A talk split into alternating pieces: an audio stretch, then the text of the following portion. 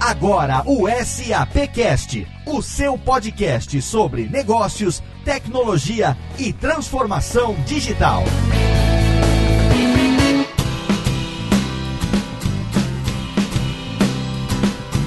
Olá, seja muito bem-vindo. Eu sou Léo Lopes e é com prazer que recebo você aqui para mais uma edição do SAPcast, o podcast da SAP Brasil, nosso encontro quinzenal sobre tendência, sobre inovação e é claro, por que não, sobre economia. Nós já falamos aqui no SAPcast em outras ocasiões sobre tendências e tecnologias que permeiam a tão falada economia digital. Na verdade, aqui no SAPcast, de alguma forma, todos os temas que a gente aborda se conectam com isso que nós chamamos hoje de economia digital. A gente fala muito sobre modelos de negócio, a gente fala muito sobre inovação e para o programa de hoje nós trouxemos aqui convidados para falar sobre a economia digital em si, a economia digital propriamente dita. Mais especificamente, a gente vai falar sobre como é que o imenso volume de dados que a gente tem hoje, né, esse crescimento que a gente tem, como é que isso faz com que as empresas tenham a necessidade de fornecer dados precisos, de fornecer informações contextuais, de fornecer análises em tempo real para os seus líderes, para os seus diretores, para as pessoas que pensam no dia a dia e no futuro da empresa. E para falar sobre esse tema que eu particularmente considero muito interessante, eu tenho aqui comigo a presença dos meus companheiros de SAPcast, começando por ele, diretamente do departamento de Audience Marketing da SAP Brasil, meu amigo Rodrigo Murad. Estamos juntos em mais um SAPcast, Rodrigo. Isso aí, Léo, tudo bem com você? Tudo perfeito, Rodrigo, e a gente não pode negar que o SAPcast tem um pé nessa questão da economia digital. Acho que o programa de hoje, agora que a gente se aproxima do final do ano, ele traz uma visão global abrangente de algo que a gente veio falando nos últimos 12 programas, de alguma maneira, né? Sim, com certeza. Mais uma vez, esse programa vai abordar um dos temas que é core do nosso SAPcast. Como na própria origem a gente conversa de um podcast de tecnologia e transformação digital. Então hoje esse tema vem totalmente conectado com a mensagem que a gente adotou desde o nascimento do, desde o nascimento do programa. Exatamente, está no DNA do SAPcast. E ele também faz parte do SAPcast desde a sua concepção, diretamente do departamento de marketing da SAP Brasil. Ele que é sempre responsável pelos convidados do SAPcast, meu amigo Maximiliano Cunha, o Max. Tudo bem, Max? E aí, Léo, como vai com você? Comigo tá tudo ótimo hoje. Eu tô muito bem, tô com uma expectativa grande pelo programa de hoje e quero saber quem é que você convidou para falar sobre economia digital com a gente. Exatamente. A minha expectativa também é alta, ainda mais que eu já sei aqui, né, de primeira mão quem são os convidados de hoje. E só uma correção, Léo. Você falou pro Rodrigo que a gente tem um pé nesse tema de hoje. Na verdade, a gente tem os dois é. pés no tema de hoje. É. E a gente já vem falando disso há bastante tempo. Desde a primeira edição, quase tudo que foi falado aqui no SAPcast Sim. permeia esse universo da economia digital. Gente... E, respondendo a sua pergunta, Léo, hoje a gente tem aqui um convidado super importante para a SAP, que é o CFO da SAP Brasil, o Paulo Mendes. Então, eu apresento ele para nossa audiência e convido o Paulo para essa primeira participação conosco. Olá a todos, Léo, Max, obrigado pelo convite. É um prazer estar aqui com vocês hoje. Eu trabalho há 14 anos aqui na SAP e eu posso dizer para vocês que o termo digital chegou definitivamente veio para ficar, não só na economia, como também nas finanças de uma empresa. É isso que eu espero poder contribuir com todos com esse programa de hoje. Paulo, seja bem-vindo ao SAPcast. É um prazer falar com você de novo, nós que já nos encontramos no SAP Fórum esse ano. Eu queria só esclarecer para quem porventura não esteja acostumado com a terminologia, CFO é o equivalente financeiro do CEO, né? É o Chief Financial Officer, o diretor financeiro da empresa, é isso? Exatamente, Léo. É o diretor financeiro responsável pela operação financeira de uma empresa. No meu caso, é, nesses 14 anos aí já tive experiência em diferentes posições na área de finanças e já há dois anos e meio nessa posição de liderança aqui do time do Brasil. E como eu falei, definitivamente é, a minha experiência como CFO começou numa era digital. É, isso é um tema que podemos falar bastante aqui hoje, acho que vai ser bem bacana. É, e o Max, quando se compromete a trazer convidados de peso para o programa, não brinca em serviço não, hein, seu Max? É, Léo, você tem razão. Vamos para o segundo, então? Com certeza. Então a gente apresenta agora o Renato Amaro, ele é o diretor de inovação na SAP e expert em transformação digital. Esse tema que a gente tem ouvido muito ultimamente. Renato Amaro, seja muito bem-vindo. Obrigado, Max. Obrigado, Léo. Prazer aí participar com vocês. Também já tenho mais de 10 anos na SAP E eu fiz um caminho um pouco diferente, Léo. Comecei na área do Paulo, trabalhei bastante com ele em finanças, depois fui para a área de soluções, então vivi um pouco essa transformação digital e hoje temos falado aí durante todo esse ano bastante com nossos clientes sobre esse tema, não só escritório de finanças, mas todas as linhas de negócio, todos os níveis de usuários e como essa transformação digital, essa evolução tecnológica tem impactado aí o mundo dos negócios. Bom, Renato, muito obrigado. E Léo, não foi fácil essas duas agendas, a do Paulo Mendes, né, o nosso CFO, e a do Amaro, que está sempre envolvido em todas as reuniões aí com clientes, falando desse tema que é tão importante para a SAP, que é a transformação digital. E agora, Léo, para fechar o nosso time, eu queria apresentar e convidar o Luiz Arthur Nogueira, que é o editor de economia da revista Isto é Dinheiro, jornalista, economista e também especialista em finanças e cenários econômicos. É a segunda vez que o Luiz Arthur participa conosco. Para quem não sabe, para o ouvinte que não sabe ou não lembra, a primeira foi no programa número 3, onde ele falou conosco sobre o Banco do Futuro. Então, Luiz Arthur, mais uma vez, muito obrigado por aceitar participar conosco. Tudo bem, Max? Para mim é uma honra novamente participar do SAPcast. Naquele programa número 3 eu estava praticamente sem voz, então pelo menos hoje esse problema não tenho. Todo mundo destacou aí quantos anos de carreira, de empresa. Eu estou completando agora em 2016 20 anos de jornalismo econômico, estou ficando velhinho, viu, Max? O tempo passa. E o curioso dessa vez é o seguinte, que da outra oportunidade eu estava na minha casa, mas hoje eu estou exatamente na redação da Isto é Dinheiro num dia de fechamento da revista, que vai chegar nas bancas no sábado. Portanto, se o nosso ouvinte aqui ouvir algum barulho, algum jornalista gritando ao fundo, é o desespero do fechamento de uma revista. Que legal, Luiz Arthur. É uma experiência nova pra gente. Depois, no final, você abre um pouquinho o microfone aí pra gente acompanhar essa rotina da redação de uma revista. Legal, legal. Lembrando que essa é a segunda participação do Luiz Arthur, então na terceira ele vai ter direito a pedir música aqui no SAPcast, hein? É tradição já. Mantendo a tradição, com certeza, Léo. então tá bom, excelente. Vamos então à pauta principal desse episódio sobre economia digital do nosso SAPcast.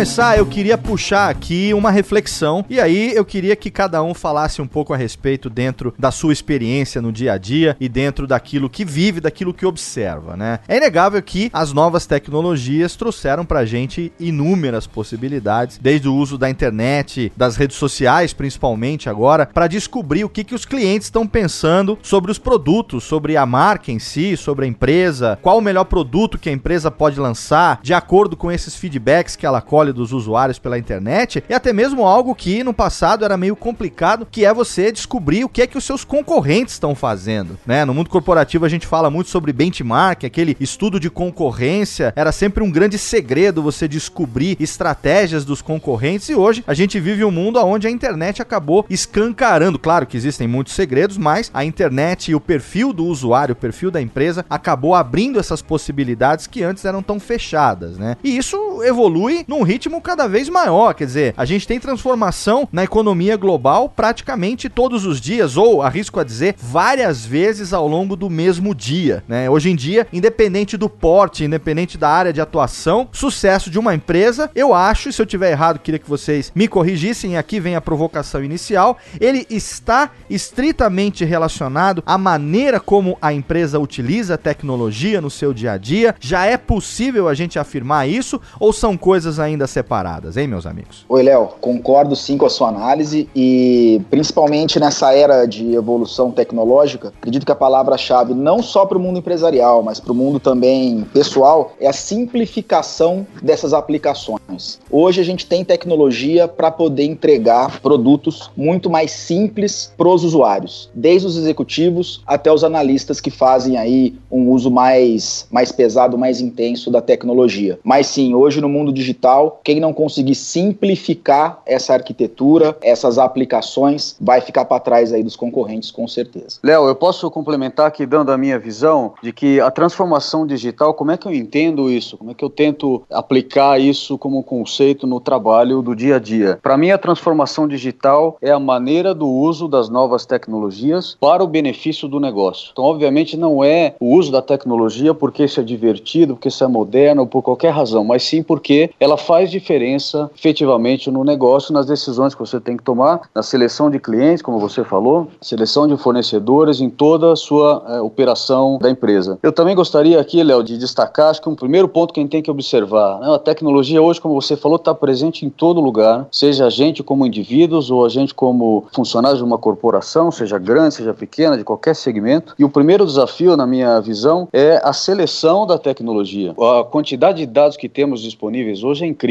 a quantidade de opções de tecnologia é impressionante. E o primeiro desafio é selecionar aqueles dados que vão efetivamente te fazer diferença e qual é a tecnologia que pode trazer valor ao seu negócio, como eu falei anteriormente. Então, o excesso também, é, como quase tudo, é um problema e no caso da tecnologia também pode ser. Então, para mim, o grande desafio primeiro é como fazer essa transformação digital muito bem selecionada, muito bem escolhida para que de fato o seu negócio se beneficie dessa tendência que vem acontecendo. Ô Luiz Arthur, como é que você vê isso? Você que, além de tudo, trabalha também num veículo que, de certa forma, cria tendência para as empresas no que tange tanto a economia quanto a tecnologia, né? Sem dúvida, Léo. Eu concordo com o que foi dito até aqui. Olhando uma visão mais ampla, no momento em que o país vive uma crise fiscal, ou seja, nós temos governos que gastam mais do que arrecadam, eu vejo a tecnologia como uma grande aliada na redução de custos. E aí, quando a gente traz isso para micro, é, para microeconomia, para as empresas, eu não tenho dúvida nenhuma de que empresa que investe em tecnologia é a empresa mais eficiente. E se ela é mais eficiente, significa que ela precisa utilizar menos recursos para atingir um determinado objetivo. Portanto, investimento em tecnologia não é gasto em tecnologia, é investimento realmente.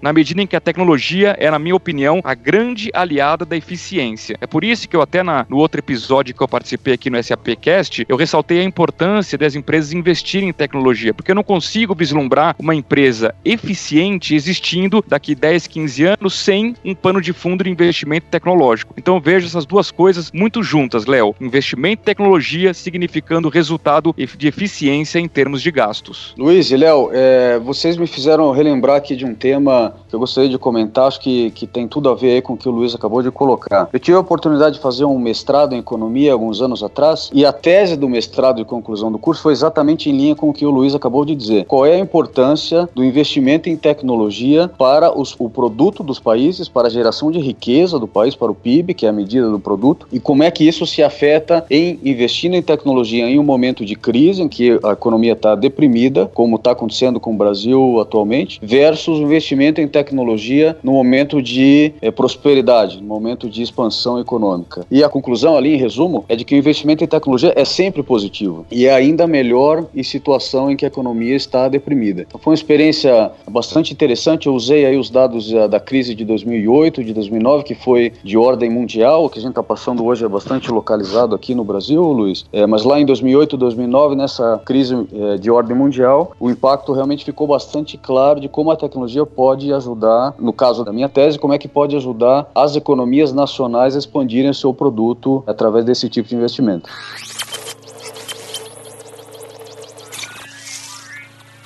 E aí, pessoal, pensando nesse comentário, nessa explicação que a gente teve do Luiz e do Paulo sobre economia, é importante também a gente pensar como as organizações estão sendo impactadas por tudo isso, a importância das organizações no momento de transformação digital, em um mundo digital, delas liderarem essas mudanças, é, em alguns casos até estarem à frente dos seus concorrentes e, e contando com isso algumas tecnologias que proporcionem insights em tempo real para tomada de decisões cada vez mais rápidas e inteligentes predição, para buscar informações e potenciais predições, para buscar potenciais cenários para o mercado e para as tomadas de decisões que as corporações estão passando. E eu acho que isso conecta bastante com o trabalho do Paulo como CFO da SAP aqui no Brasil. Legal, Rodrigo. Eu te diria que a tecnologia, aplicando especificamente para o profissional de finanças, né, eu vejo a tecnologia como uma questão de sobrevivência. Né, e quando digo tecnologia, a tecnologia dentro da economia digital, que é o tema geral que estamos tratando hoje aqui. Então, de fato, o profissional de finanças que hoje é, não apenas é um usuário da tecnologia, como sempre foi, mas que sim é alguém que sabe dialogar sobre tecnologia e extrair o melhor proveito da tecnologia que tem disponível dentro da sua empresa para tomar decisão e para se conectar com as demais partes da organização. Então, acho que em primeiro lugar é uma questão de sobrevivência do profissional de finanças. E alguns outros aspectos aqui que acho que são bastante relevantes também, num cenário de volatilidade Né? O Luiz com certeza pode comentar bastante o que está acontecendo com os mercados, com a economia, em termos de volatilidade nos últimos anos ou nos últimos meses. Num cenário de demanda por informações em tempo real e decisões em tempo real. A função do profissional de finanças nesse cenário é, realmente é nova, é totalmente nova. E aí a tecnologia,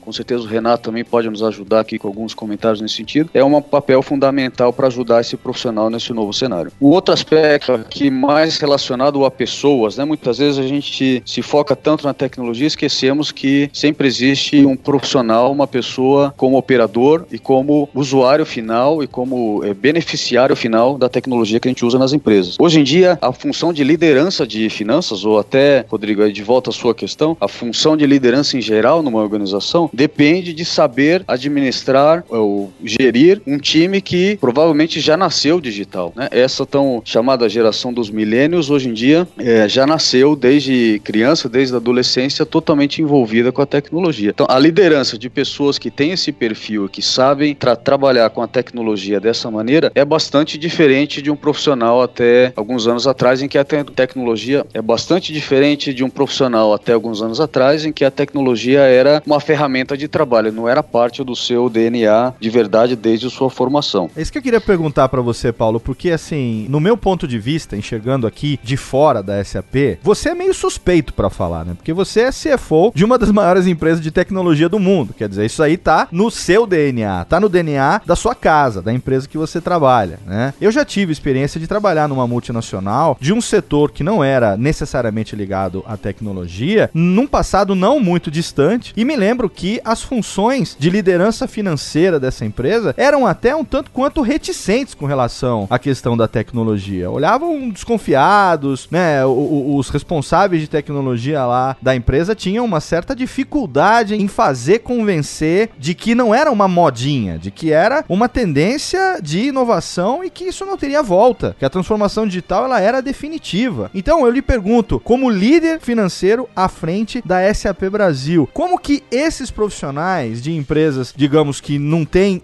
assim diretamente uma relação é, com a tecnologia num primeiro momento, você poderia olhar e dizer que nossa, não é, não tem tanto. Como que esses profissionais precisam estar atentos para dar a mesma importância que você, por exemplo, de algo que realmente a gente já sabe, é um caminho sem volta? Léo, acho que essa é uma pergunta muito interessante e a minha visão como um profissional, um líder de finanças de uma empresa de tecnologia, talvez seja assim um pouco influenciada pelo que eu vejo é, da SAP atuando no mercado. Mas eu posso te dar talvez dois exemplos aí ou comentários que ajudam a explicar essa sua pergunta de maneira mais geral. A SAP hoje tem atendido vários segmentos da economia. E aí estamos falando de segmentos que não são nada digitais na sua origem, como o segmento de mineração, o segmento bancário, o segmento de manufatura, o segmento de utilities, todas essas partes mais ligadas à economia real, que empresas que não nasceram com origem ou com um viés de tecnologia ou digital muito forte, hoje estão tendo que se adaptar a isso e a maneira de chegar ao consumidor final, a maneira de se conectar com seus clientes, sejam ele empresas, sejam ele pessoas, e a maneira de se conectar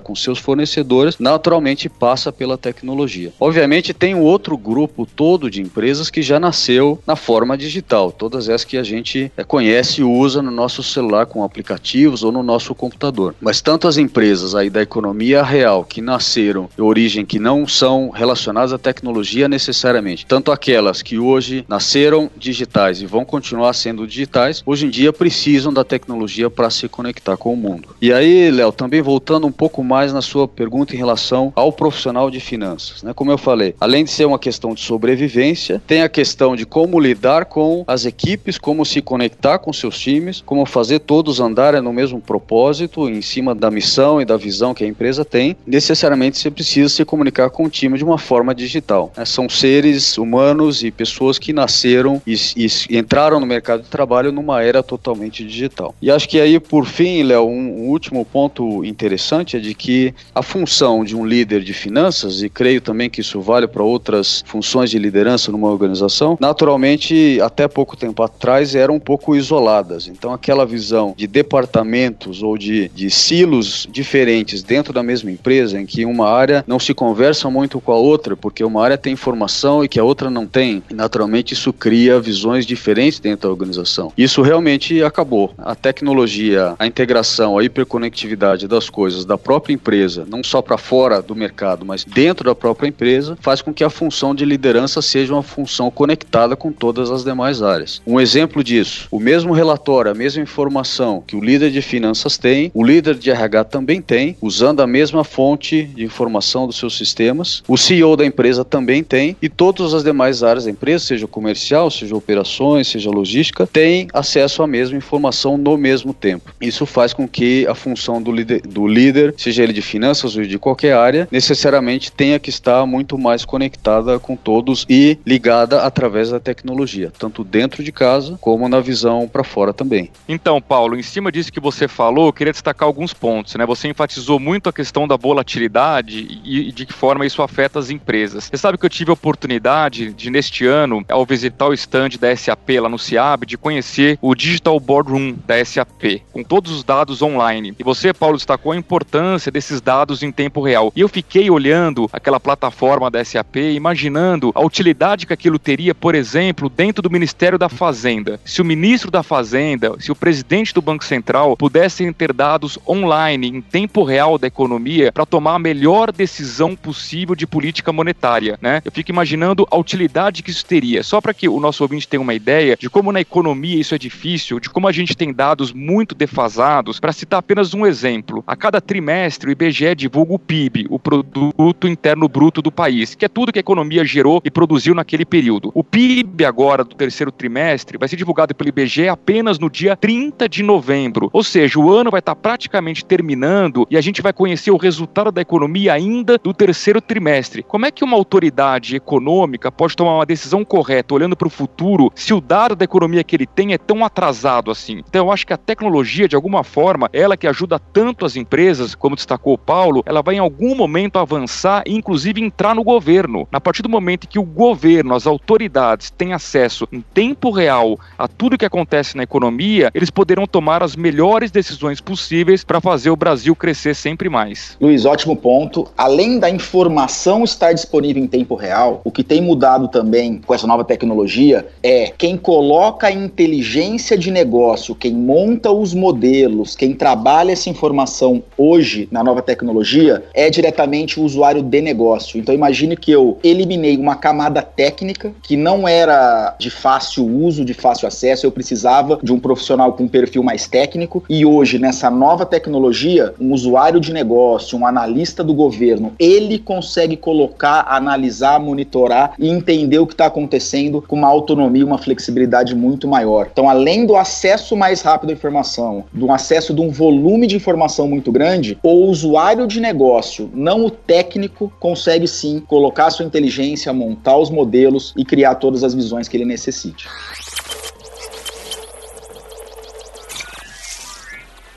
Renato, aproveitando esse gancho que você puxou com relação ao acesso às informações, hoje a revolução tem provocado diversas mudanças, como a gente tem conversado no cotidiano das pessoas e do ambiente de negócios. O que antes reuniões de decisão, de processo e de análise em tempo real do, dos negócios, o que era feito em Excel, hoje cada dia as empresas que estão utilizando esse tipo de tecnologia estão ficando mais defasadas e mais atrasadas nos seus processos, na agilidade do negócio. A SAP ela tem um modelo e uma tecnologia diferente, até uma sala inovadora para se tratar desse tipo de decisão e para as nossas próprias reuniões locais do nosso board. É, você podia explicar um pouquinho do que, que a gente está falando, do que, que é o Digital Boardroom que a gente tanto tem convidado empresas para virem aqui no nosso escritório conhecer? Com certeza, Rodrigo. Por que, que eu precisava utilizar o Excel para fazer as minhas análises, para montar essas visões? Era uma limitação tecnológica. Na tecnologia tradicional, eu tenho sistemas que trabalham muito bem na tecnologia transacional, aonde eu executo, aonde eu compro, aonde eu vendo, aonde eu emito uma fatura, é onde acontece o meu negócio. E para eu analisar essa informação, entregar essa informação para os executivos ou para os analistas de negócio, eu precisava agregar essa informação, eu precisava limitar essa visão para poder entregar. Então, além de eu não consumir essa informação em tempo real, eu não estava analisando na base aonde tudo acontece. Com a nova tecnologia da SAP, o conceito conceito do digital boardroom é o seguinte: eu não estou trabalhando numa camada analítica separada do meu sistema transacional. A SAP conseguiu unificar essas duas camadas, então hoje eu tenho uma tecnologia tão performática que na mesma plataforma onde tudo acontece, eu também monto as minhas análises, eu também monto as minhas visões, eu colaboro, como o Paulo comentou, todas as áreas de negócio, finanças, comercial, produção, marketing, RH, consomem a informação da mesma fonte de dados. E de novo, voltando àquele tema da simplificação, na tecnologia tradicional, eu preciso que alguém da área de tecnologia preparasse, colocasse essa informação, né, colocasse essa inteligência de negócio no meu modelo para depois eu poder consumir. Nessa nova tecnologia, eu simplifiquei essa camada. Então hoje, tão simples quanto o Excel, eu consigo montar um indicador, eu consigo montar uma visão gerencial e entregar isso para meus executivos em tempo real e de uma forma muito mais simples. Então, o conceito do digital board não é esse. Como que os executivos de todas as linhas de negócio conseguem consumir essa informação de uma maneira muito analítica, entender o que está acontecendo, simular e hoje poder até utilizar análise preditiva para projetar o futuro dos negócios. Muito bom, Renato. Eu queria agora aproveitar que a gente teve a sua visão. Eu sempre tive a curiosidade de ouvir do Paulo Mendes, que é o nosso CFO, como que ele,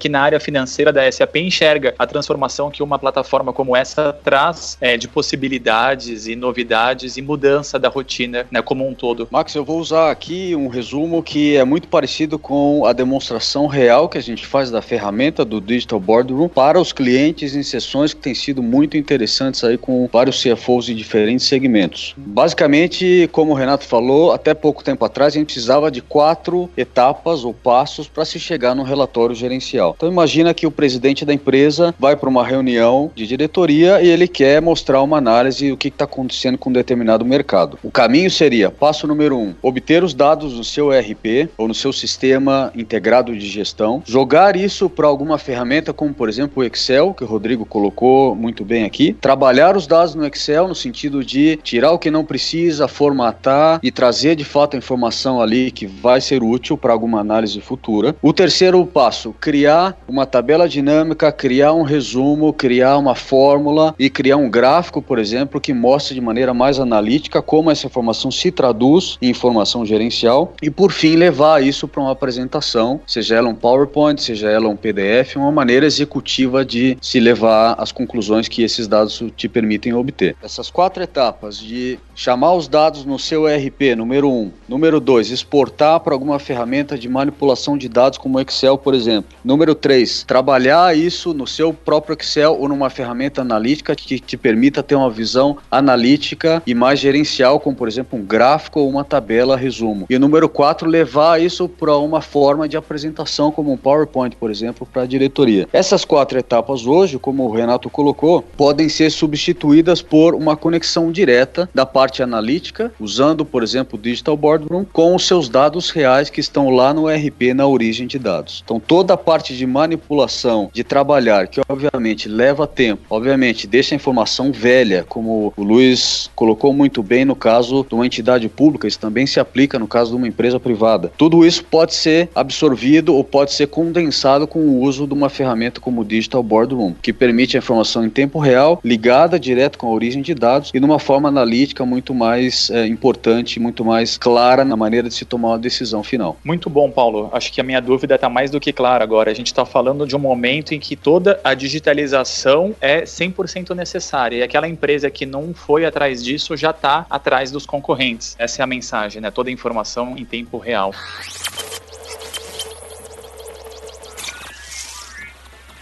Mas eu queria perguntar para o Paulo o seguinte, Paulo, dentro disso que a gente está falando, dentro desse raciocínio, a gente pode afirmar que a economia digital, ela, ao mesmo tempo que ela abre oportunidades, ela também traz riscos para os líderes das empresas, né? Porque é algo tão vasto e tão amplo que você não tem como estar livre dos riscos. Então, o que é que um CFO, ou seja, o líder da área financeira de uma empresa, ele precisa ter em mente hoje? O que mudou, por exemplo, dos últimos cinco anos para cá? Qual tem que ser o mindset desse profissional de finanças face a esse cenário, Paulo? Léo, eu gosto de é, abordar esse tema olhando um pouco na linha do tempo, né? E quais foram as funções e as, os papéis novos que a função de um líder de finanças ou de um profissional de finanças foram acumulando ao longo do tempo. Naturalmente, a função original de finanças nasceu para ser um administrador, um guardião dos livros contábeis, aquele profissional que cuida da auditoria, que cuida do balanço da empresa, que cuida do atendimento às autoridades, das obrigações acessórias e fiscais que a empresa tem que entregar. Essa é a função original e primeira do profissional de finanças. Até pouco tempo atrás, isso foi agregado, não é que a primeira função desapareceu apareceu, mas sim ela incorporou um segundo papel que a gente pode chamar como parceiro de negócio. Então, aquele profissional que, além de cuidar da parte mais burocrática, mais operacional da gestão financeira, também entende do negócio e também sabe dialogar com clientes, com fornecedores e com a liderança da empresa, seja ela comercial, seja ela da produção, para efetivamente traduzir os números para aquilo que a gestão precisa de ajuda para o negócio. E por fim, Léo, e acho que isso, o terceiro elemento dessa equação, dessa função do profissional de finanças, que tem tudo a ver com a economia digital, com a transformação digital, é a demanda do profissional de finanças como um agente de transformação. O que, que significa essa função? Então, novamente, na visão acumulada da função. Cuidar dos livros em primeiro lugar, ajudar o negócio em segundo lugar. E em terceiro lugar, desafiar e trabalhar como um consultor, como um co-navegador da liderança da empresa. O profissional de finanças com a tecnologia hoje tem informação e tem condição de diretamente influenciar na tomada de decisão em tempo real e de guiar a empresa ao lado da liderança do lado de business propriamente dito. Então é assim que eu vejo a evolução, Léo. E o terceiro ponto relacionado ao agente de transformação, essa postura consultiva, provocativa, um profissional que faz mais perguntas, não só dá as respostas que alguém faz para ele, mas sim ele faz mais perguntas e trabalha como consultor interno, é muito alavancado alavancado na tecnologia e isso faz parte da transformação digital que a gente tem vivido. Paulo, é, complementando o que você disse, e eu acredito que faz muito sentido, é o que a gente tem visto nos nossos clientes, o grande agente da transformação digital corporativa tem sido a área de finanças. Como a área de finanças, como o Paulo falou, sempre teve um papel de entender os números, medir, controlar, explicar. Com essa evolução tecnológica, esse papel tem sido feito pela área de finanças como um parceiro de negócio das outras áreas áreas. Então, a área de finanças começa a trabalhar nessa nova tecnologia e ele puxa as outras áreas, tanto a área comercial quanto a área de produção, RH, marketing, para esse novo caminho. Como acessar essas informações de forma mais fácil, entender o que está acontecendo e podendo trabalhar aí muito mais próximo às outras áreas. Então, sendo realmente agora um parceiro de negócio e a própria área de finanças, desenhando novos modelos, desenhando novos negócios junto com as áreas fins e assim sendo aí um grande agente da transformação digital dentro das empresas. E você, ouvinte do SAPcast, ouvindo tudo isso, você aí está preparado para prosperar na economia digital? Você que também empreende, você que também tem uma empresa, você que tem um negócio, como é que você vê isso? Como é que você está fazendo? Você já entendeu o impacto que a economia digital tem no seu dia a dia? Interage com a gente, é claro. Você pode sempre interagir conosco nas redes sociais e mandar o seu e-mail para sapcast@sap.com. Compartilha com a gente as suas impressões. A gente quer ouvir a sua opinião a respeito do tema de hoje.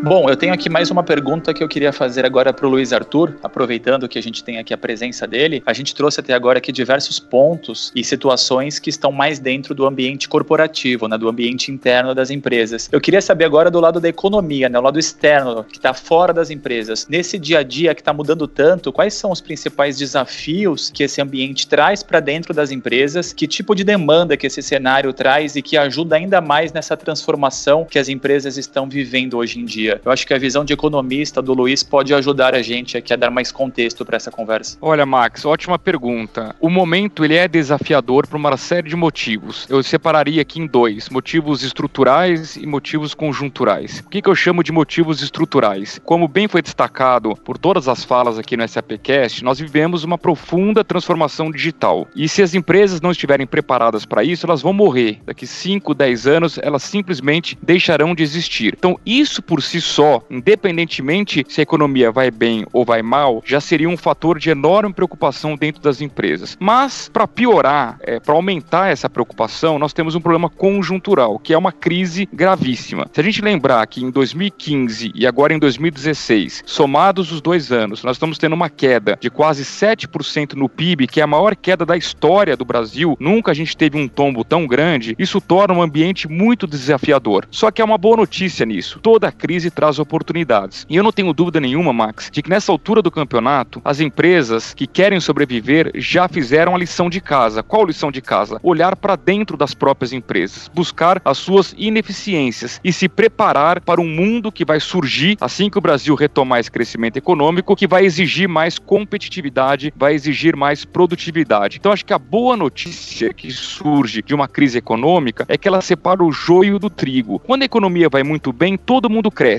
As empresas ineficientes e as empresas eficientes. Quando vem uma crise, você separa o joio do trigo. Quem é bom continua indo bem ou simplesmente cai um pouquinho e quem é mal sai do mercado, é colocada fora do jogo. É por isso que eu vejo a crise como uma grande oportunidade. Então quando a gente junta uma expectativa de retomada do crescimento com uma transformação digital, a empresa que pensar sobre esses dois ângulos e se preparar para esse novo momento que o Brasil terá a partir de 2017, eu não tenho dúvida nenhuma de que ela tem chances maiores de se dar bem no mercado dela. Maravilha, Luiz. Então eu gostaria de ouvir nesse momento aqui, a gente se aproxima do final do programa, eu queria ouvir de vocês, não só dos executivos da SAP, mas do Luiz Arthur também, qual a perspectiva que vocês têm então, tendo em vista tudo isso que está acontecendo para as empresas e para os profissionais que buscam transformar as suas funções atuais, tendo em vista que a economia digital está, enfim, é, a, a imprevisibilidade da coisa, eu acho que é fascinante, né? Porque a gente chegou num ponto onde as coisas estão mudando numa velocidade que já não tem mais como prever o que vai acontecer, talvez na próxima hora. Então eu tenho curiosidade de saber, vocês que estão lidando com isso no dia a dia e que também tem como parte da função de vocês um pouco dessa coisa de análise de tendência, de previsão do que está acontecendo, como é que vocês enxergam isso? Léo, antes que o Luiz comente um pouco em relação ao cenário externo, e certamente eu espero que ele comece a dar boas notícias para a gente, a gente está sedento por boas notícias, Luiz, do cenário externo, olhando um pouco a função de finanças, nisso que a gente vem falando como parte da economia digital e da transformação digital, eu destacaria dois pontos aqui como expectativa da função de finanças nessa nova realidade. A primeira seria a necessidade de se reinventar de forma digital. Né? O profissional, e seja ele de qualquer segmento, Léo, como a gente falou no bloco anterior, da economia real, uma empresa que tipicamente não nasceu digital ou uma companhia que já nasceu digital, o profissional de finanças precisa ser um ser digital hoje em dia. Isso por uma questão de sobrevivência, por uma questão de conseguir liderar o time, uma questão de conseguir falar a linguagem do negócio, de conseguir ser esse agente de transformação que as companhias exigem do profissional de finanças. Então, estar preparado para se reinventar de forma digital. E o segundo ponto é estar preparado para ampliar o seu escopo. É o profissional de finanças, como a gente falou, que antes cuidava das funções clássicas de finanças, hoje provavelmente tem funções expandidas, cuida da parte de riscos, cuida da parte de fusões e aquisições, muitas vezes cuida da parte jurídica da empresa, cuida da parte de compras da empresa ou até mesmo da parte de tecnologia. Não é incomum a gente ver hoje CFOs do mercado que tem sob a sua liderança, sob a sua responsabilidade, toda a estrutura de TI, de tecnologia das companhias. Então, com isso, eu termino aqui em termos de expectativa, é, muito ansioso para escutar as boas notícias da parte do Luiz, mas dizendo que o profissional de finanças precisa estar preparado para se reinventar e para ampliar o seu escopo dentro dessa realidade digital. A SAP está muito alinhada com essa expectativa, Paulo. A SAP, não sei se todos sabem, ela reescreveu a sua aplicação principal, o S4HANA, para sustentar toda essa transformação digital. Então, o nosso sistema já foi construído para trabalhar com hiperconectividade, com internet das coisas, com computação em memória e com computação na nuvem. Inclusive, podendo acessar o sistema da SAP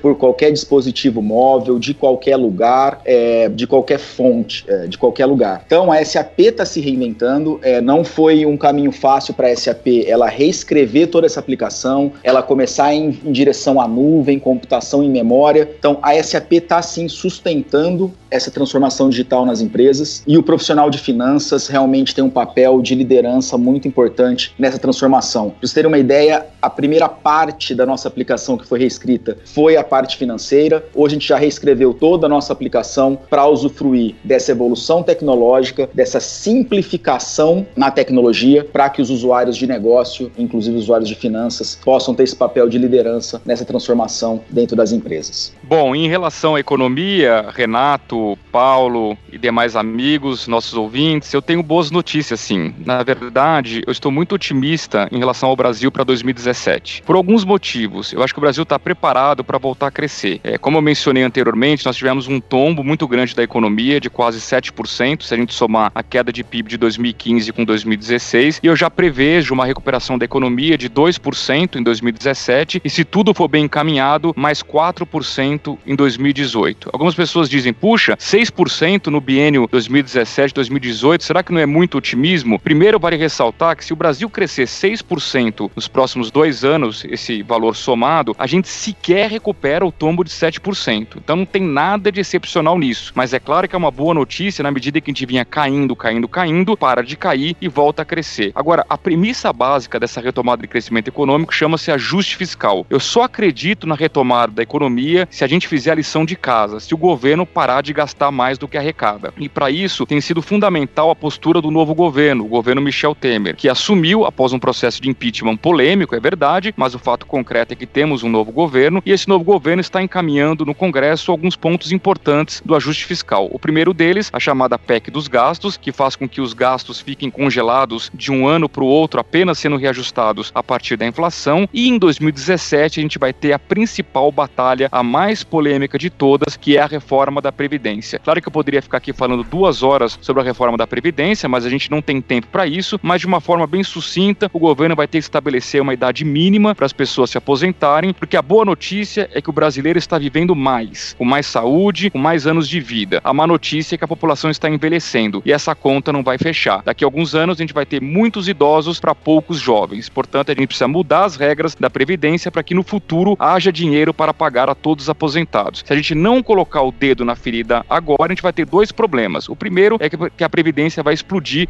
daqui a alguns anos no colo dos nossos filhos e netos. E o segundo problema é que se a gente não resolver a questão da previdência, o mercado não vai confiar no Brasil, o investidor não vai confiar no Brasil. E se não houver confiança, não haverá retomada do crescimento econômico. É por isso que eu estou otimista. Eu acho sim que o governo Temer pode encaminhar esse ajuste fiscal e, consequentemente, gerar crescimento econômico. Aí, para concluir, alguém pode perguntar: quais são os riscos para 2017? Em âmbito internacional, para citar apenas um, eu citaria os Estados Unidos, que está vivendo uma troca de governo com a saída de Barack Obama. Resta saber se o novo governo vai tomar medidas boas ou ruins para a economia. E do ponto de vista interno aqui do Brasil, a grande dúvida é sobre o futuro do governo Michel Temer, dado que existe uma lava-jato, uma série de delações que estão sendo feitas no âmbito da justiça, e a grande pergunta é se essas delações vão inviabilizar o governo Temer. Se elas inviabilizarem o governo, o ajuste fiscal não avança no Congresso e a retomada econômica não ocorre. Se elas não inviabilizarem o governo Temer, eu acredito que ele tem força política suficiente para fazer o ajuste e, consequentemente, colocar o Brasil na rota da retomada do crescimento econômico. Bom, pessoal, eu acho que tem um telefone tocando na redação da Isto é Dinheiro, pelo visto, o Luiz Arthur tem que fechar a revista, senão a gente não vai ter revista semana que vem nas bancas, né?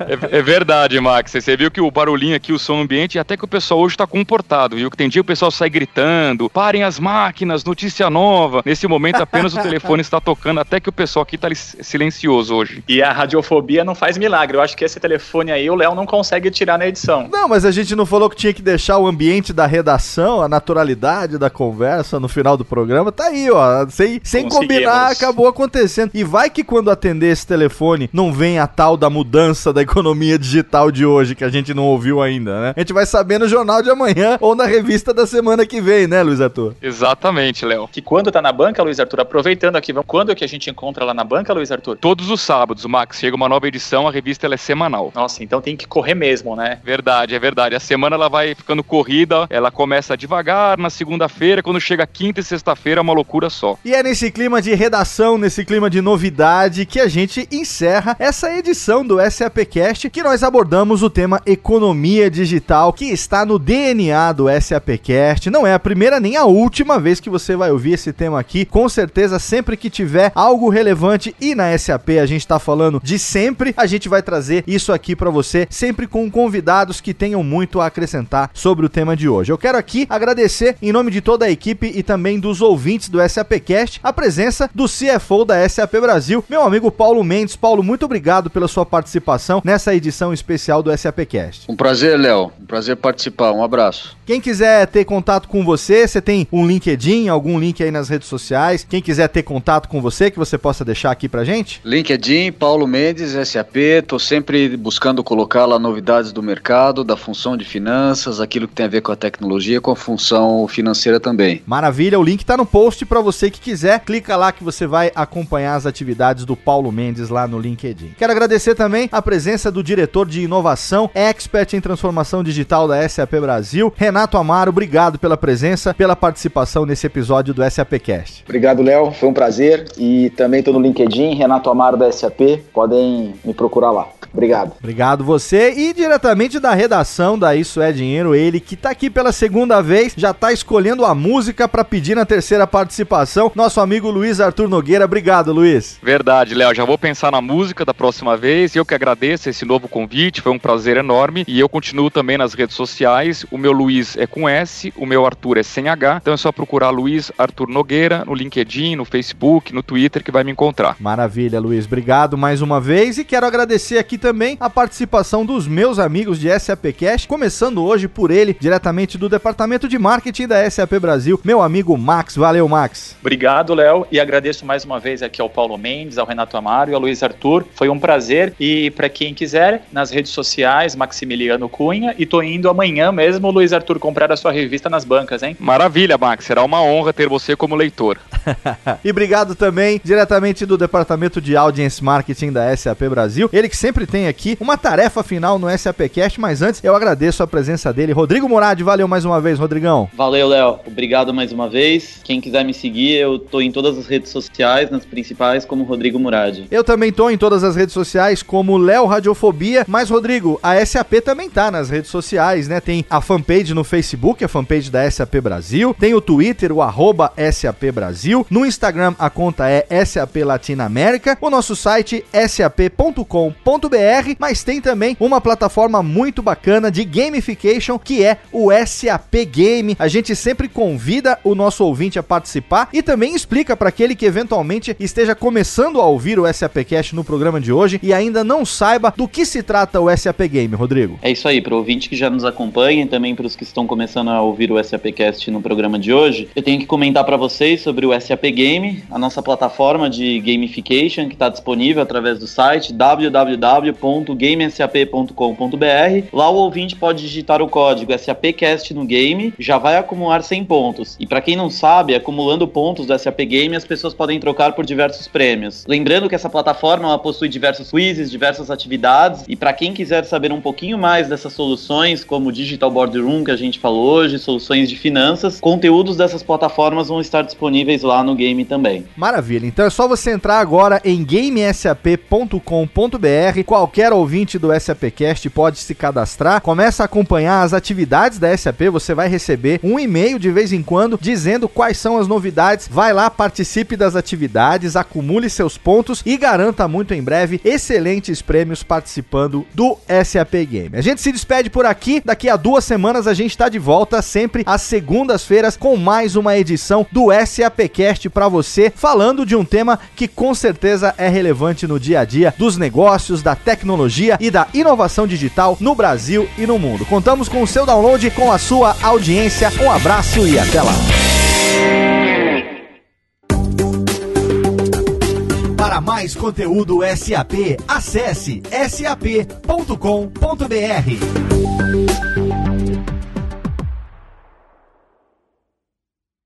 Este podcast foi produzido por Radiofobia, podcast e multimídia.